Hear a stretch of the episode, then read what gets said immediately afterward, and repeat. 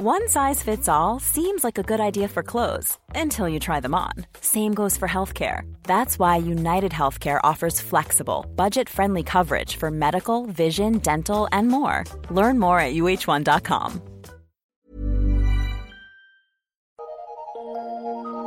Eu sou Mário Persona e essas são as respostas que eu dei aos que me perguntaram sobre a Bíblia.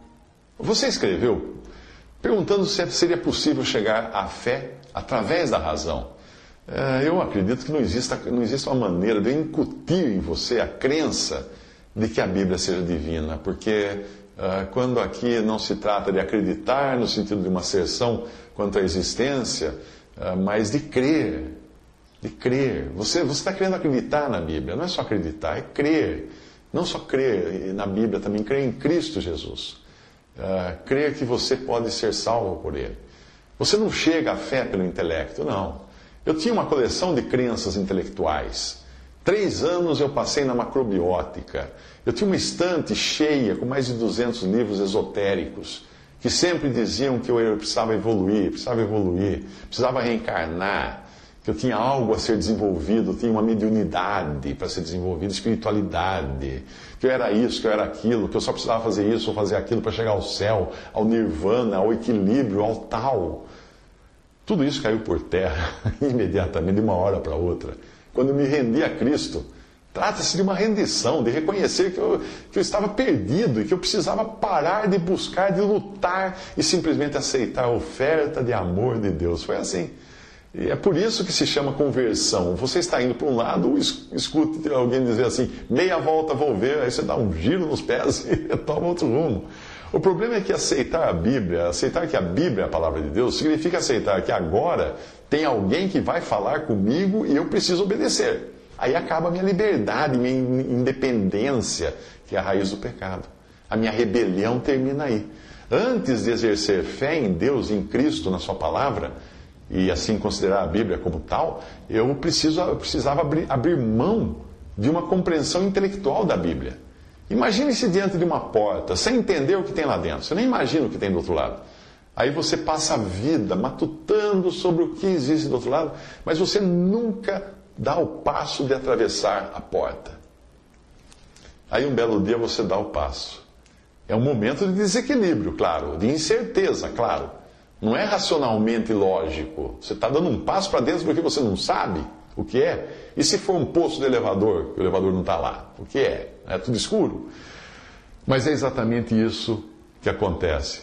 Isso que fica, que a fé faz você fazer. A fé vai ser o seu corrimão nesse passo. O único corrimão. Nós não podemos compreender Deus, nós não podemos compreender a palavra de Deus no sentido intelectual da palavra, nós só podemos crer nela. Você não compreende completamente o seu celular, o seu smartphone. Você compreende? Você, você sabe como é que funciona o smartphone? Não, mas você, você usa, você aceita que funciona e você usa. Seria, você seria tolo se decidisse que só iria usar celular quando compreendesse perfeitamente a sua tecnologia. Nunca você vai fazer isso. Eu não compreendo Deus, mas eu o aceito e a Cristo como meu Salvador. Eu jamais vou entender como é que o Criador por me amar tanto, entregou seu filho para morrer no meu lugar, pagando por minhas culpas. Eu nunca vou entender isso. Isso é algo que vai além da razão.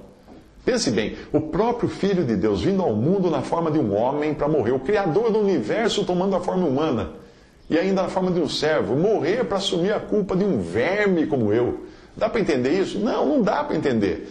O mesmo é, é da Bíblia, você não vai entender a Bíblia. É por isso que se chama fé.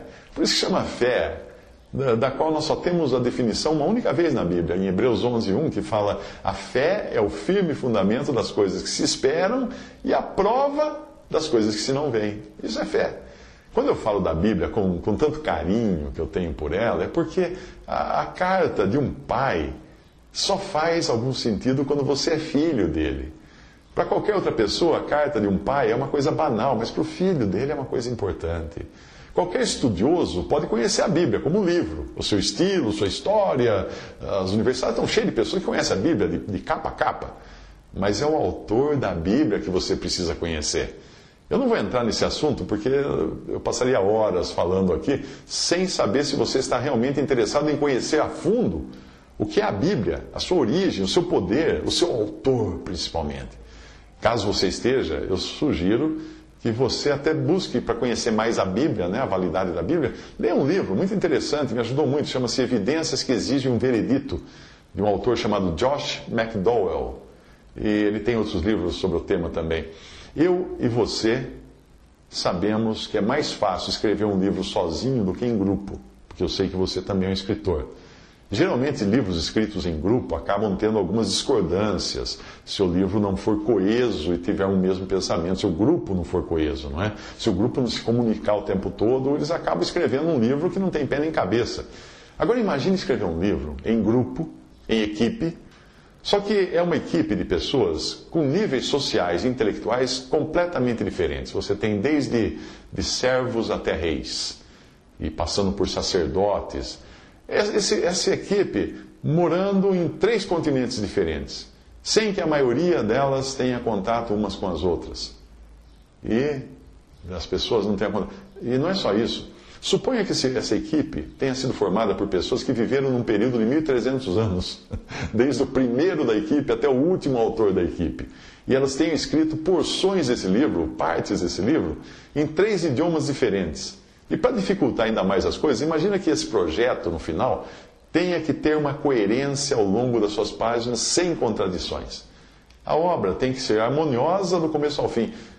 Como que um livro pode ser assim? Mas é isso que acontece com os 66 livros que compõem a Bíblia, que foram escritos por quase 40 pessoas num período de mais de mil anos. Não é apenas uma grande obra, é transcendente, é incrível jamais teria sido obra de uma simples compilação de autores ou uma obra do acaso. Aí é preciso você conhecer o autor para você saber. Sim, ela foi escrita por homens, mas é como se tivesse sido ditada, porque ela foi efetivamente ditada.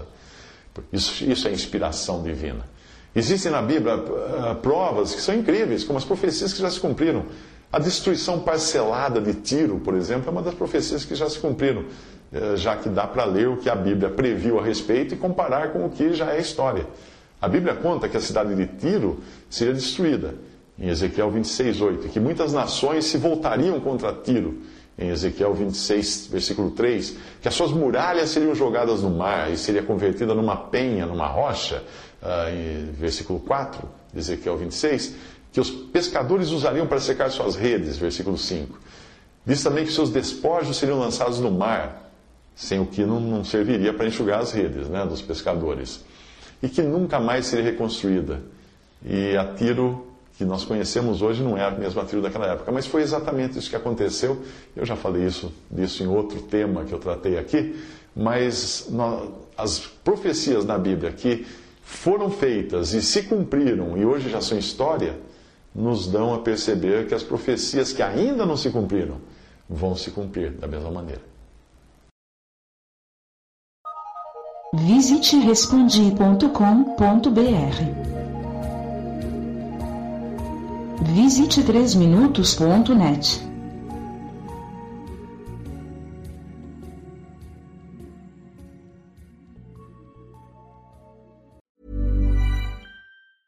Hey, it's Danny Pellegrino from Everything Iconic.